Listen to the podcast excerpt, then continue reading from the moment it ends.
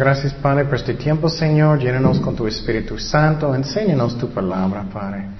Queremos buscarte con todos nuestros corazones. Ayúdanos, llénanos con poder, Señor, y enséñanos, Espíritu Santo. No podemos hacer nada sin ti. Te pido por consuelo, todo lo que necesitamos, convicción. En el nombre de Jesús. Amén. Romanos capítulo 1. Romanos capítulo 1. Me encanta el libro de Romanos porque uh, mi consejo para ustedes es estudiar el libro de Romanos mucho. La razón es porque es, uh, principalmente es un estudio en el Evangelio muy profundo. Y eso es muy importante porque muchas veces personas han salido de otras religiones y sin católicos, lo que sea. Y el Evangelio real va a darte libertad en su corazón. Cada Evangelio que es falsa, um, um, falso llega a esclavitud.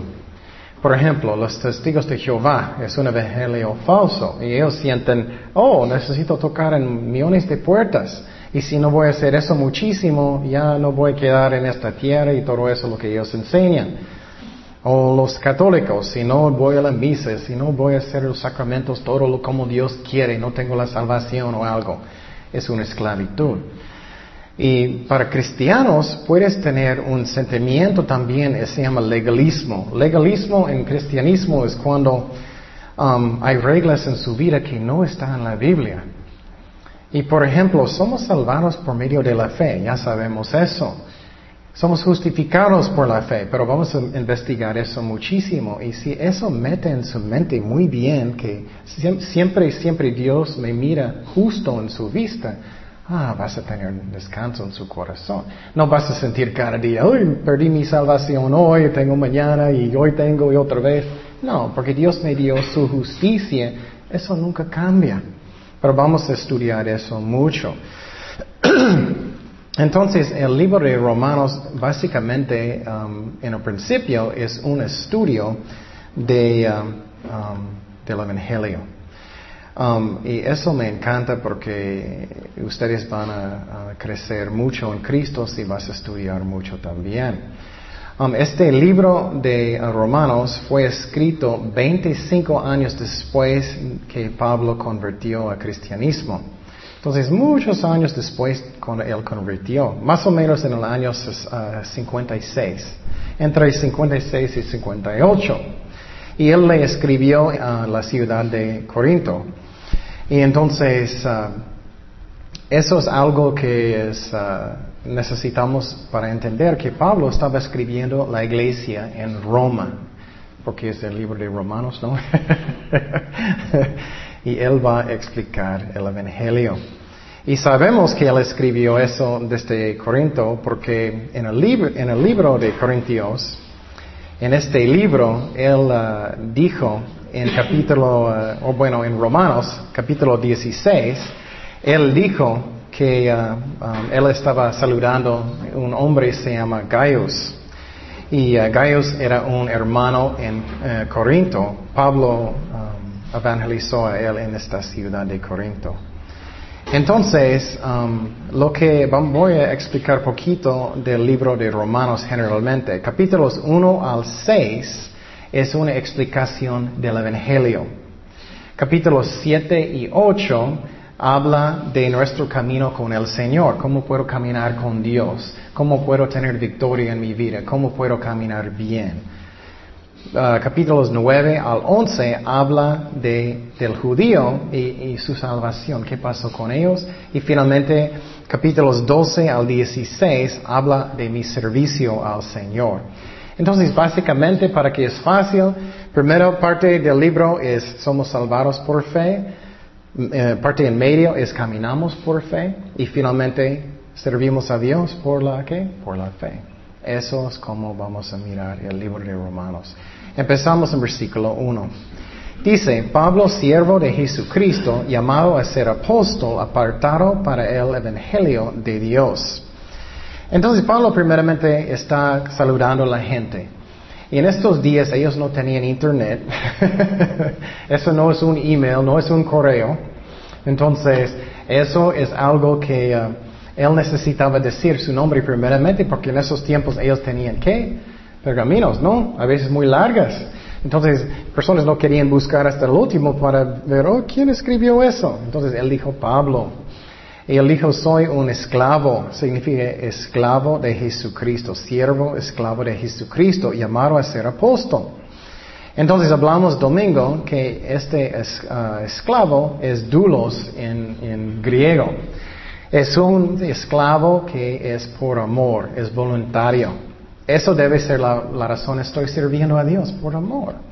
Si tú estás limpiando la iglesia quejando, no quiero hacer eso, eso no es por amor, no debes hacerlo. Si estás cocinando, y otra vez tengo... eso no es un esclavo de amor. Tenemos que hacerlo porque amamos a Cristo. Y Pablo está diciendo eso, que Él lo hizo por amor. Y en el Antiguo Testamento miramos el domingo que algunos esclavos, que ellos eran esclavos de, uh, hebreos, que eran esclavos judíos, que eran esclavos de uh, otros judíos, que ellos solamente podían servir por seis años. Pero si ellos amaban sus, sus dueños mucho, ellos podían decir, no, quiero quedar contigo porque te amo, tú eres muy bueno conmigo, y ellos quedaron por amor. Es lo mismo con nosotros, debemos servir a Dios porque lo amo. Y eso es una medida, ¿cuánto amo a Cristo? Estoy sirviéndolo, estoy pasando tiempo con Él. Es una medida. Y Él dijo que Él es un apóstol. Un apóstol significa un mensajero. Todos nosotros somos mensajeros, pero Él era un apóstol de los doce apóstoles. Y uh, um, solamente hay doce apóstoles en el principio porque ellos necesitaban ser un testigo de qué? ¿Alguien recuerda este domingo? De la resurrección de Cristo. Entonces, hoy en día no tenemos apóstoles como los tiempos de los apóstoles. Puedes tener apóstoles hoy en día como diferente tipo, que personas plantando iglesias y eso, pero no como los apóstoles del tiempo con la autoridad que ellos tenían. Y eso es muy importante de entender porque, por ejemplo, la iglesia de mormones, ellos enseñan que ellos tienen los apóstoles hoy en día y que hoy en día ellos tienen autoridad hoy en día y no es cierto. Y finalmente quiero decir que somos iguales en Cristo. Aunque Él era un apóstol y posible tú no eres un pastor, evangelista, o lo que sea, somos iguales en Cristo. Usa su don. Es triste, pero a veces personas sienten, ay, no puedo hacer nada, no es importante. Cada cosa es importante. Si llevas comida, no sabes cuánto me gusta. Cada cosa es importante. Si la iglesia es limpiecito, es algo que es importante. Usa su don. Y el más que somos fieles, Dios va a usarnos más y más. Y él finalmente dijo que, um, que él estaba separado al Evangelio de Jesucristo, al Evangelio de Jesucristo apartado para el Evangelio de Jesucristo. Entonces, ¿qué es el Evangelio? Es el poder de la salvación, es el poder de la salvación. ¿Y qué es el Evangelio? Necesitas aprender eso. Uh, cristianos van a decir, oh, ya yo sé, ya yo sé. bueno, la verdad, muchos no saben. Es que necesitamos aprenderlo bien para que puedas compartirlo con su vecino. y créeme, si vas a enseñar todo el Evangelio, personas van a sentir mucha convicción. Por ejemplo, puedes, eh, ¿qué es número uno? todos somos pecadores, ¿no? Es el Evangelio, cada persona. Y muchas veces cuando estoy con jóvenes, especialmente hombres, voy a decir, la Biblia, Jesucristo dijo, si tú vas a mirar a una muchacha para codiciarla, eso es como estás cometiendo adulterio. ¿Cómo crees que ellos sienten? Culpable, ¿no? Y entonces, ¿y cuántas veces has mentido? ¿Cuántas veces no diste honor a sus papás? Esos que todos somos pecadores y ellos sienten, convicción. ¿Me explico? Y después, ¿qué es la pena de pecado? Ellos sienten, hoy tengo pecado. Es que la muerte, la muerte. Cristo murió por mí en la cruz. Necesitas enseñar eso a las personas. Y la pena final es que infierno, ¿no? ¿Qué más? Cristo nos ama y Él murió en la cruz, Él resucitó de los muertos. Ese es el Evangelio. Él pagó por mí para que yo no necesito ir al cielo. Y eso, muy importante. Número cuatro, somos salvados por medio de la fe, no por qué? obras, no por obras. Entonces, salvación es un don de Dios. Eso es muy importante. Y finalmente, necesitamos hacer Jesucristo nuestro Señor. Eso incluye que necesitamos arrepentir de nuestros pecados. Que vivo para Él, que Él es mi Señor, que cada día estoy orando, Señor, ¿qué tú quieres que haga hoy? No es que es buenas obras, pero es que mi vida ya Él tiene mi vida. ¿Me explico? Que Él es mi Señor. Por ejemplo, en mi vida, por años yo creí en Cristo, pero cada fin, fin de la semana yo era tomando cerveza. Entonces, eso es un señal que Él no es mi Señor. Y algo que quiero explicar que, y quiero ser muy clarito, porque a veces personas es triste, pero, ah, por ejemplo, los mormones, ellos van a decir yo creo en Jesucristo, yo creo que Él murió en la cruz, que Él resucitó de los muertos. Pero ellos creen otro Jesucristo, ¿no? Ellos creen en Jesucristo que es hermano de quién? De Satanás. Entonces, creo que 99% de ellos no son salvados. ¿Me explico? Los testigos de Jehová, ellos van a decir lo mismo. Eh, en una forma, ellos van a decir, yo creo en Cristo, yo creo que Él murió por mí en la cruz, Él resucitó de los muertos, ellos van a decir, pero ellos creen que Él es quién? Miguel el ángel. Yo creo que 99% de ellos no son salvados. Posible algunos porque ellos no saben su propia doctrina. ¿Me explico? Eso puede pasar. Ellos no saben su propia doctrina, son confundidos. Ellos a veces eso pasa. A veces eso pasa en la iglesia católica también. Eso es otra cosa. En la iglesia católica, 99% de ellos a mí no son salvados. ¿Qué es la razón? La razón es porque Cristo dijo que necesitamos nacer de nuevo. Necesitamos. ¿Qué nacemos de ¿Cómo nacemos de nuevo? ¿Por medio de la qué? De la fe, no por obras. Ellos enseñan que tú necesitas hacer buenas obras para tener la salvación. Ellos enseñan tienes que guardar los sacramentos, necesitas ir a la misa, necesitas confesar sus pecados al sacerdote, necesitas hacer buenas obras para que tú puedas tener suficientes, ellos llaman gracias para que puedas salir y no necesitas pasar, cuando mueres, no necesitas pasar mucho tiempo en purgatorio. Es otro evangelio, ¿me explico? Y es triste, pero a veces personas quieren pensar, oh, posible, posible. Well, a veces cuando personas no saben lo que ellos enseñan, a veces son salvados. Ellos no están siguiendo sus enseñanzas. Pero la verdad, la mayoría no son salvados. Es otro evangelio y necesitamos entender la diferencia.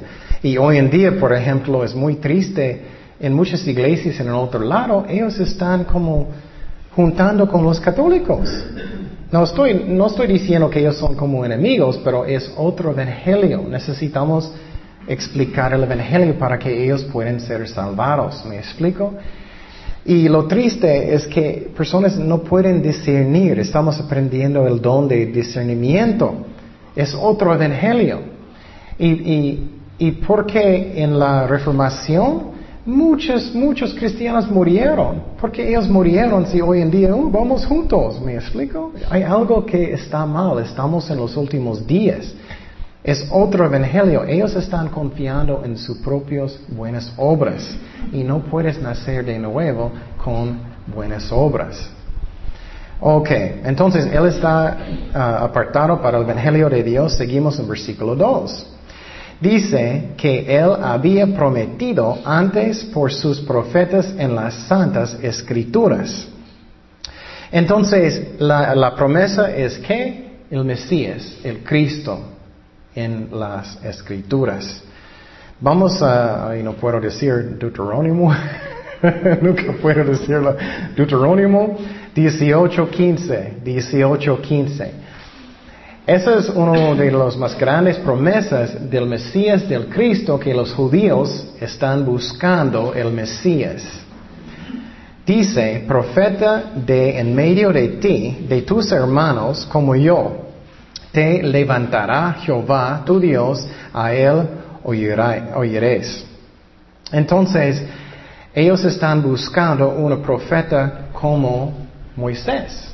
Pero lo triste es que la mayoría ellos rechazaron a Jesucristo, ellos van a buscar quién? El anticristo. Seguimos en versículo 3 en uh, Romanos 1.3. Dice acerca de su Hijo, nuestro Señor Jesucristo, que era del linaje de David según la carne. Entonces, mira, Él está explicando que Cristo cumplió las promesas y profecías. Y aunque ellos fueron escritos siglos y siglos antes que Cristo nació.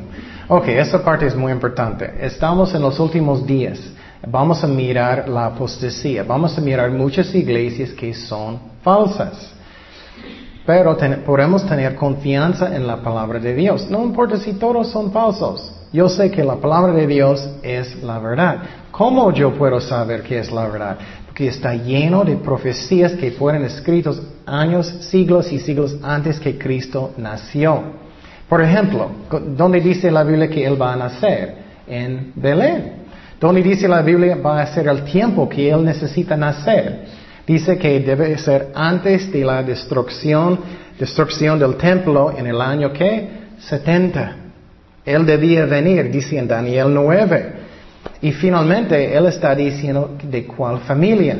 ¿Cuál familia? De familia de Abraham, de Isaac, ¿de quién? De Jacob y finalmente David. Entonces, ¿cuántas personas han nacido en Belén? Y van a nacer antes del templo y está de esta familia y hay muchas otras profecías, podemos confiar en la Biblia. Vamos a mirar una profecía del Mesías. Vamos a Jeremías 23, 5. Jeremías 23, 5. Y estoy diciendo eso para que tú puedas confiar en la Biblia y no el hombre, no el hombre. Dice, He aquí que vienen días, dice Jehová, en que levantaré a David eh, renuevo justo y reinará como rey, el cual será dichoso y hará juicio y justicia en la tierra. Jeremías 23, 5. Entonces está diciendo que van a venir algo, alguien, un hijo de David que va a ser el rey, el Mesías y vamos a mirar justicia en la tierra. Puedes confiar en la Biblia, no en el hombre. Y miramos en la clase de teología, hay muchos, muchos grandes líderes en la iglesia están cayendo en falsa doctrina. Es horrible, pero es la verdad. Seguimos en versículo 4 en Romanos 1. Dice que fue declarado Hijo de Dios con poder según el Espíritu de Santidad por la resurrección de entre los muertos. Otra profecía, que el Mesías va a ser quién? El Hijo de Dios. El Hijo de Dios. Vamos a Isaías 9:6 para otra profecía. Eso fue escrito 700 años antes que Cristo nació. Isaías 9:6. Dice, porque un niño nos es nacido, hijo nos es dado, y es principado sobre su hombro, y se llamará su nombre admirable, consejero, Dios fuerte, Padre eterno, príncipe de paz. Un niño va a nacer que su nombre es Dios. ¿Cuántas personas van a nacer que son Dios? Solamente Jesucristo. ¿Y qué dice más en versículo 7? Lo dilatado de su imperio y la paz no tendrán límite. ¿Sobre el trono de quién? De David. Y sobre su reino disponiéndolo y confirmándolo en juicio, en justicia desde ahora para siempre. El celo de Jehová de los ejércitos hará esto. Ok, entonces está enseñando, eh, Cristo cumplió las profecías. Romanos 1.5. Y por quien recibimos la gracia y el apostolado para la obediencia a la fe en todas las naciones por amor de su nombre, entre las cuales estás ah, también vosotros llamados a ser de Jesucristo.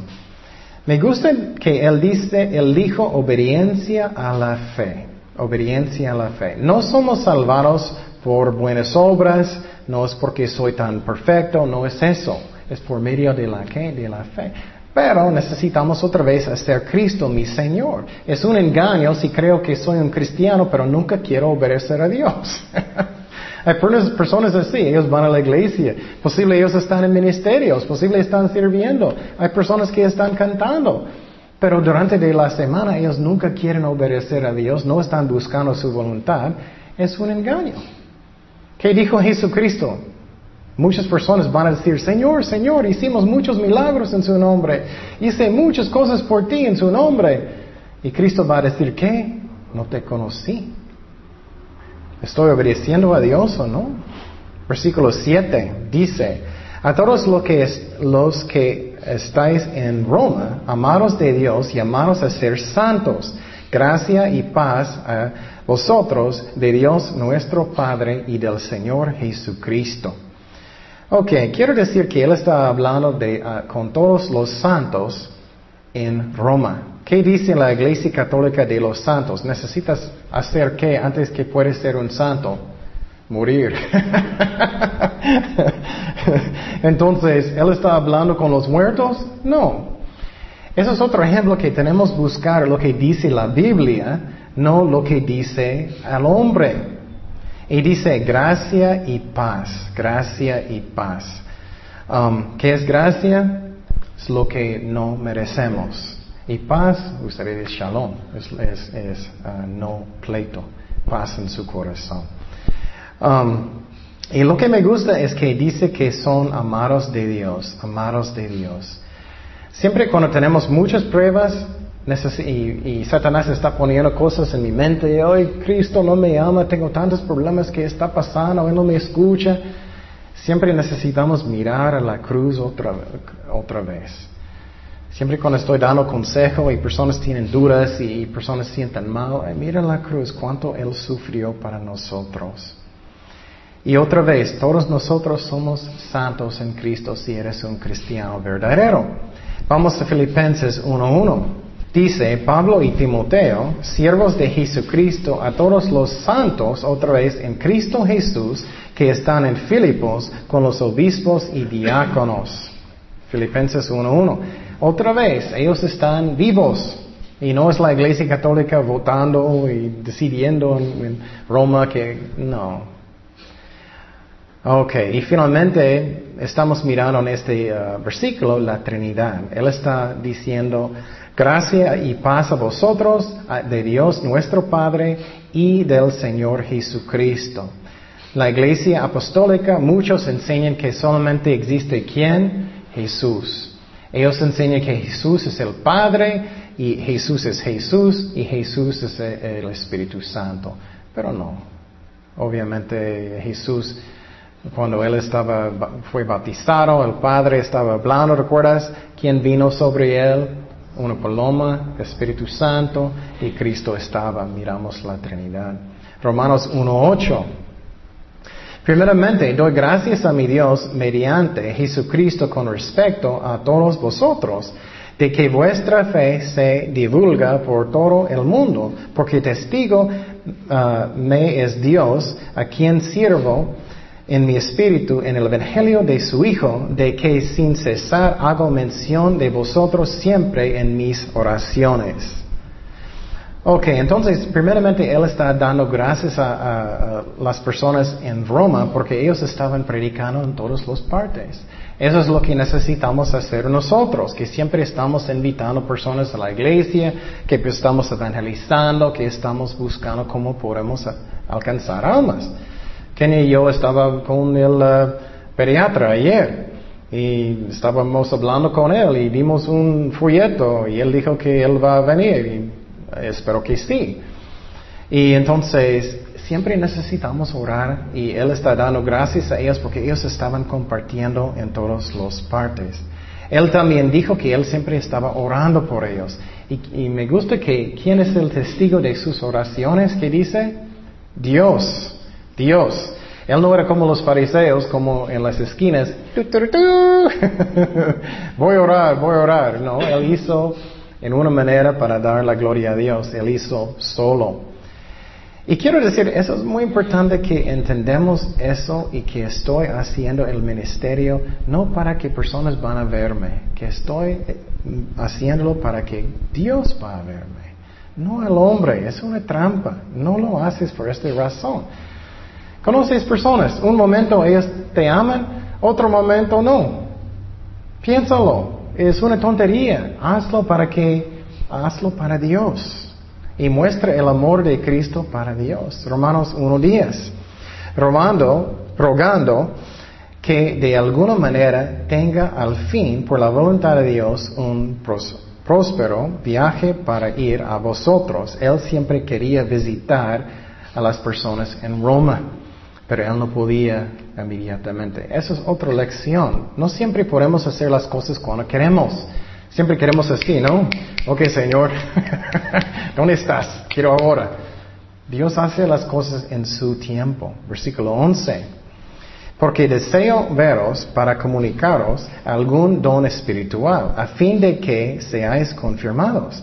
Esto es para ser mutuamente confortados por la fe que nos es común a vosotros y a mí. Pero no quiero, hermanos, que ignoréis que muchas veces me he propuesto ir a vosotros, pero hasta ahora he sido estorbado para tener también entre vosotros algún fruto como entre los demás gentiles. Entonces me encanta eso. Pablo era, aunque él era cansado y todo, él quería bendecir. Tenemos que tener un corazón que quiero bendecir a la gente. Quiero hacer una bendición. Él quería dar eso. Vamos a Gálatas 6.2. Tenemos que tener un corazón que quiero bendecir mis hermanos en Cristo cuando ellos necesitan algo. Gálatas 6.2 dice, sobrellevar por unos las cargas de los otros y cumplir así la ley de Cristo. ¿Qué es la ley de Cristo? Amor, es amor. Seguimos en versículo 14, Romanos 1.14. Dice, a griegos y a no griegos, sabios y a no sabios soy deudor. Así que en cuanto a mí, pronto estoy a anunciaros el Evangelio también a vosotros que estáis en Roma.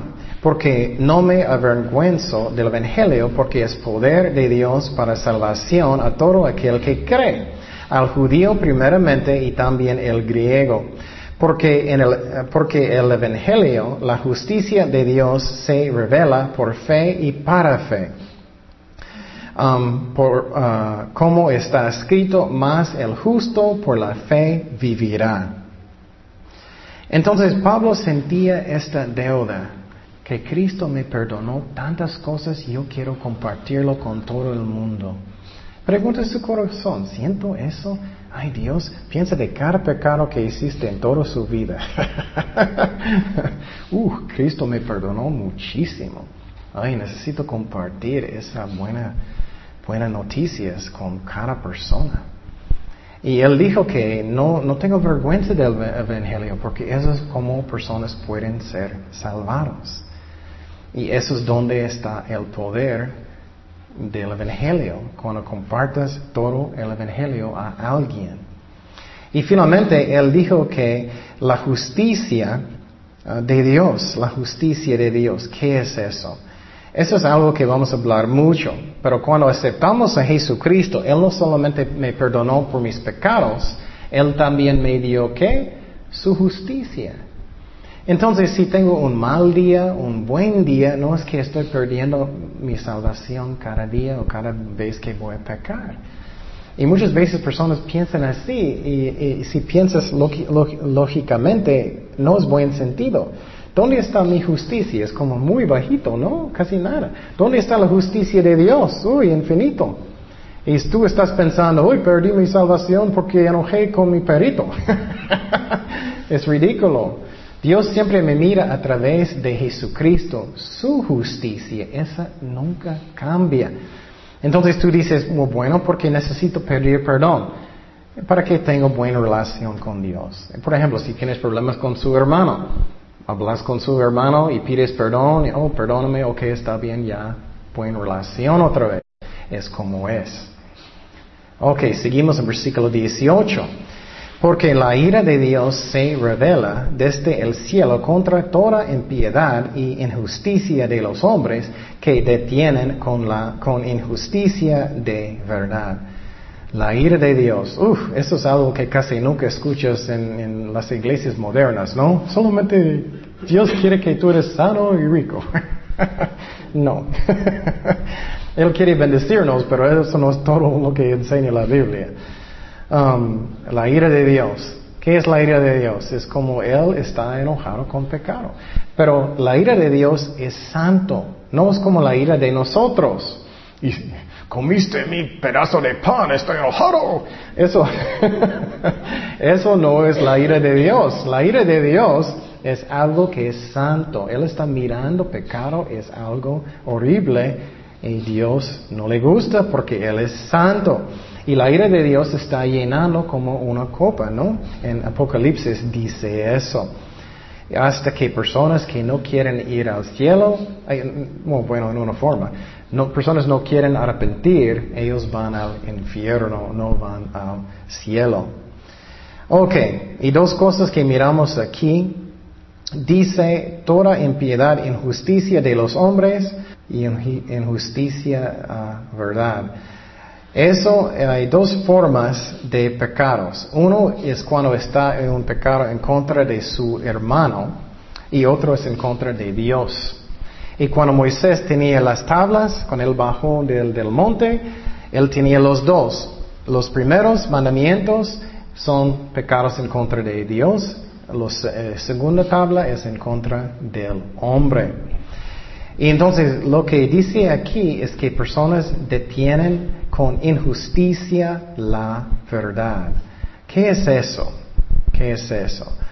Ok, lo que significa es personas que no quieren buscar a Dios, ellos van a decir cosas que no es la verdad. Ellos van a detener la verdad. ¿Me explico? ¿Qué es un ejemplo? Personas dicen, oh, tengo problemas intelectuales, no sé si puedo creer en Cristo o no. Y realmente es porque ellos quieren seguir con sus fiestas. ¿Me explico? Entonces ellos están deteniendo, deteniendo la verdad. Eso es lo que está pasando. Entonces estamos estudiando el Evangelio. Entonces en este capítulo Él va a mostrar, y los primeros tres, que todos somos pecadores. Todos somos pecadores. Seguimos en versículo 19. Dice, porque lo que de Dios se conoce les es manifiesto, pues Dios se lo manifestó.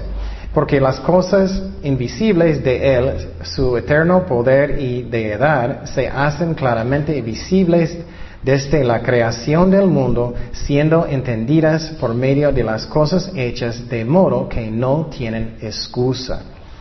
Ok, Él está diciendo aquí que personas pueden ver que existe Dios en la que? En la creación, en la creación.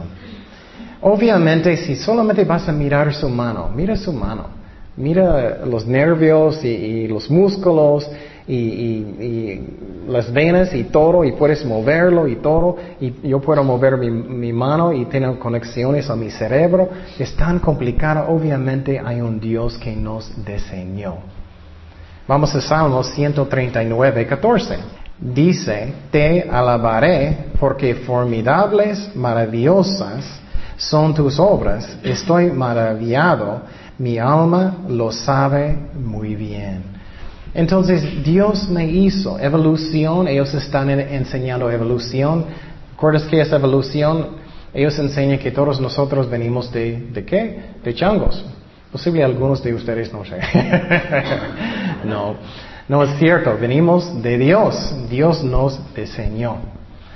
Y uh, obviamente eso es ridículo. Dios nos diseñó. Puedes mirar cómo complicada es nuestros cuerpos. Que puedes empezar con un niño chiquito que puede crecer hasta un adulto. Tantos cambios en su, vida, en su cuerpo. Es imposible que eso fue un accidente. Y entonces Dios está diciendo, puedes ver en la creación que sí hay un Dios. Pero el problema es que cuando personas no, eh, cuando personas quieren seguir en su pecado, ellos dicen que no hay un Dios, no tengo alguien para decirme algo, ellos van a decir yo creo en evolución, es como una forma de una excusa, ¿me explico? Pero podemos ver en la creación que hay un Dios. Seguimos en 21. Eso es lo que pasa cuando personas van a negar que hay un Dios.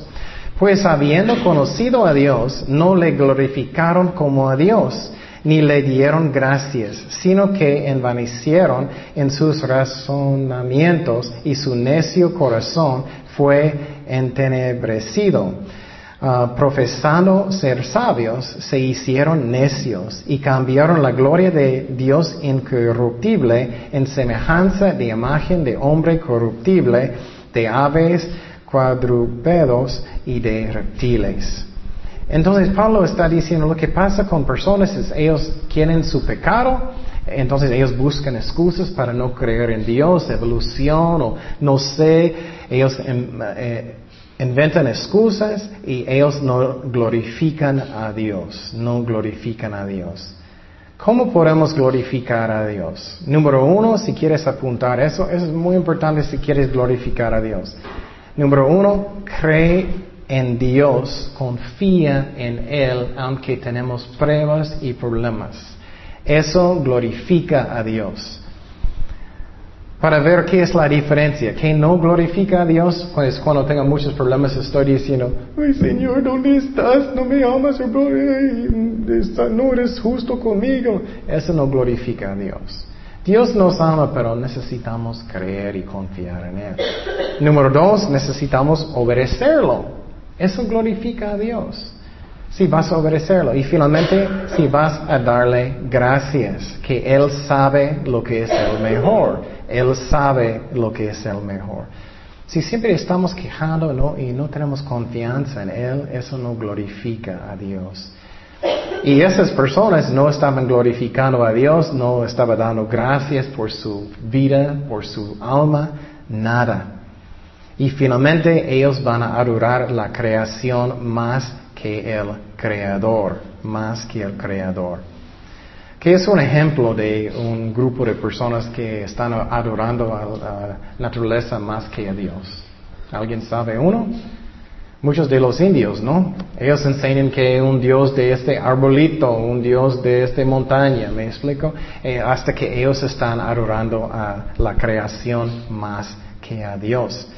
Pero lo que está pasando es, Dios está diciendo, ellos están dando excusas para que ellos no necesitan arrepentir. Y mi favorito, el ejemplo que pasó conmigo, que di en el pasado, una vez yo estaba evangelizando puerta en puerta. Y una muchacha vino a la puerta y yo estaba explicando que Cristo es, murió por ella y todo eso. Y recuerdas que ella me dijo, oh, no sé si yo creo eso, no sé. Hasta que Dios habló en mi corazón, yo dije muy directamente a ella, tú tienes pecado, no quieres arrepentir. Y era como asustada. Y dijo, sí es cierto, yo tengo mi novia, estoy viviendo con él. Con él. Entonces son excusas, personas buscan excusas. Y cuando personas dicen, ay, no sé, posible Dios es la creación, o posible Dios, eso es una forma de excusa. No es la mente, es el corazón. Seguimos en versículo 24. Y vamos a mirar que cosas cambian peor y peor y peor cuando personas no quieren creer en Dios. 24 dice, por lo cual también Dios lo entregó a la inmundicia en sus concupiscencias de sus corazones, de modo que deshonrarán entre sí sus propios cuerpos, ya que cambiaron la verdad de Dios por la mentira, honrando y dando culto a las criaturas antes que el Creador, el cual es bendito por los siglos. Amén. Entonces, en esta parte, Dios está diciendo, bueno, si no quieres creer en mí, yo voy a dejarte hacer cosas que tú quieres. Y vamos a mirar que cosas cambian peor y peor y peor. Y en esta parte, Él está hablando de pecados sexuales que son de um, heterosexuales. Primeramente, entre mujeres y hombres, fornicando. Primeramente, cuando personas van a caer en pecado justamente es esa forma. Está, y es en el principio eso es malo, pero va a cambiar peor y peor y peor, peor. Y estamos mirando hoy en día que eso está pasando, que personas y cosas están cambiando peor y peor. Y la otra cosa que miramos es que cualquier persona quiere un Dios. Cualquier persona. Si tú no tienes un Dios, que es el Dios verdadero, vas a buscar otro Dios. Por ejemplo, ¿qué es un Dios de muchos hombres? Muchísimos. En una forma, mujeres, porque ellos quieren tener mucho, mucho sexo con muchas mujeres. Puede ser deportes, puede ser um, uh, lo que sea, poder, puede ser dinero. Una forma, cualquier persona va a buscar una forma de un Dios. Pero vas a cambiar peor y peor cuando tú no quieres buscar el Dios de la Biblia. Versículo 26. Y ya va a hablar de los homosexuales. Por esto Dios los entregó pasiones vergonzosas pues aún sus mujeres cambiaron el uso natural por el que es contra naturaleza. Entonces, fornicando hombres con mujeres es en contra de Dios, pero con los hombres con hombres también es en contra de la naturaleza. ¿Qué es la razón? Porque obviamente Dios nos hizo hombres y mujer para tener familias y eso. Es en contra de lo que es natural. Entonces seguimos, y de igual modo también los hombres, dejando el uso natural de la mujer, se encendieron en su lascivia unos con otros, cometiendo hechos vergonzosos hombres con hombres, y recibiendo en sí mismos la retribución debida a su extravío. Y como ellos no aprobaron tener en cuenta a Dios, Dios los entregó a una mente, reprobada para hacer cosas que no convienen. ¿Qué está pasando hoy en día? Cosas están cambiando peor y peor y peor, ¿no? Y lo que es muy peligroso hoy en día es que muchas veces personas tienen amigos, tienen amigos que son homosexuales y puedes, oh, ellos son tan amables y entonces está bien. No, no, no está bien. Tenemos que creer lo que dice la Biblia. Eso no es natural, es una abominación a Dios. Dios ama a ellos, pero ellos necesitan arrepentir. Y entonces, eso es el efecto de negar a Dios. Cosas van a cambiar peor y peor y peor. ¿Qué está pasando en la Ciudad de México hoy en día? Ellos legalizaron matrimonio entre homosexuales. Ya ellos pueden adoptar. Entonces, cuando eso pasa, cosas van a cambiar peor y peor y peor. Vamos a Levítico 18, 22. Y, muchos de, es que hay muchos falsos, falsos maestros y todo que ellos enseñan que homosexualidad está bien. Hay iglesias que tienen pastores que son homosexuales, muchos, no poquitos. Y ellos están justificando, estamos en los últimos días. y ellos enseñan que Voy a, explicarte poquito de cómo ellos justifican lo que ellos están haciendo. Ellos enseñan que David y Jonathan eran homosexuales. Qué, horrible, ¿no? Ellos enseñan eso. Ellos enseñan que Naomi y Ruth eran lesbianos. Ellos justifican sus pecados. Pero ¿qué dice aquí? No te echarás con, con varón como con mujer es abominación. Entonces personas están endureciendo sus corazones y qué está pasando más y más, tanto, ay, qué, tanto cochinero, ¿no? Pornografía en el internet, cosas están cambiando peor y peor y peor y peor. En, en, San Francisco hay hombres que cambiaron su sexo, ellos quieren otro baño para ellos, hay hombres que ponen uh, ropa para mujeres, ellos quieren otro baño. Cosas están cambiando peor y peor y peor. Y todo eso pasa porque ellos están negando el Dios verdadero. Y vamos a mirar cómo cosas cambian peor y peor. Versículo 29. Estando atestados de toda injusticia, fornicación, perversidad, avaricia, maldad, llenos de envidia, homicidios, contiendas, engaños y malignidades murmuradores, detractores, aborrecedores de Dios, injuriosos, soberbios, altivos, inventores de males, desobedientes a los padres, necios, desleales, sin efecto natural, implacables, sin misericordia, quienes habiendo entendido de, uh, el juicio de Dios, que los que practican tales cosas son dignos de muerte, no solo las hacen, y eso es lo que está pasando hoy. Sino que también se complacen con los que las practican. Entonces, eso es lo que pasa con personas que no, no quieren creer en Dios. Ellos cambian, ellos miran la creación, ellos quieren buscar excusas para no creer, ellos creen en evolución o ellos creen en otras religiones, ellos buscan razones para que ellos no necesiten arrepentir. Y cosas están cambiando peor y peor y peor. Y Cristo dijo que en los últimos días, y quiero decir, estamos en los últimos días, Cristo viene pronto.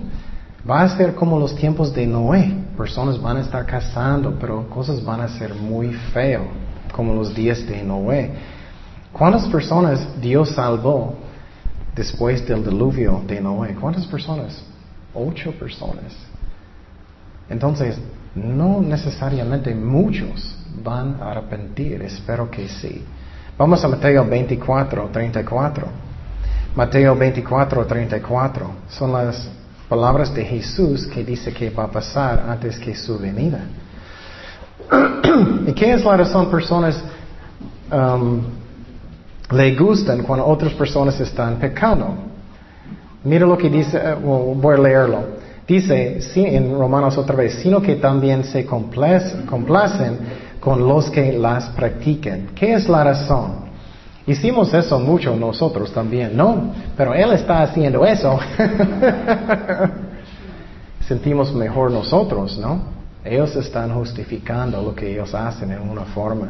Mateo 24, 34 dice, de cierto os digo que no pasará esta generación hasta que todo esto acontezca. El cielo y la tierra pasarán, pero mis palabras no pasarán. Pero del día y la hora nadie sabe, ni aun los ángeles de los cielos, sino solo mi Padre. Eso es antes del rapto. Más como en los días de Noé, así será la venida del Hijo del Hombre. Porque como en los días antes del diluvio estaban comiendo y bebiendo, casándose y dando en casamiento, hasta el día en que Noé entró en el arca, y no entendieron hasta que vino el diluvio y se los llevó a todos. Así será también la venida del Hijo del Hombre. Entonces, en cualquier momento estamos muy cerca, Cristo va a venir y las cosas están cambiando peor y peor. Ellos legalizaron um, uh, drogas en México también. Ellos legalizaron aborto en la Ciudad de México. En el otro lado, ellos están cambiando horrible también. Más y más homosexualidad. Uh, Hollywood está enseñando todo lo malo. Entonces, en este capítulo está enseñando en el principio que todos somos pecadores. Y si personas que van a negar a Jesucristo, ellos van a cambiar peor y peor y peor. Oremos. Señor, gracias Padre por tu palabra. Gracias que ah, podemos ah, conocerte, Señor. Gracias por su sacrificio, Jesús, en la cruz. Y es muy triste mirando lo que pasa con personas que no quieren arrepentir, que ellos buscan excusas, ellos creen evolución o o agnósticos lo que sea, o es busca religiones falsas para que ellos uh, puedan pecar. Y Señor, ayúdanos a alcanzar los perdidos, ayúdanos a, a, madurar en ti, Señor, compartir el Evangelio, hacer lo que tú quieres, Señor. Gracias por tu palabra, en el nombre de Jesús. Amén.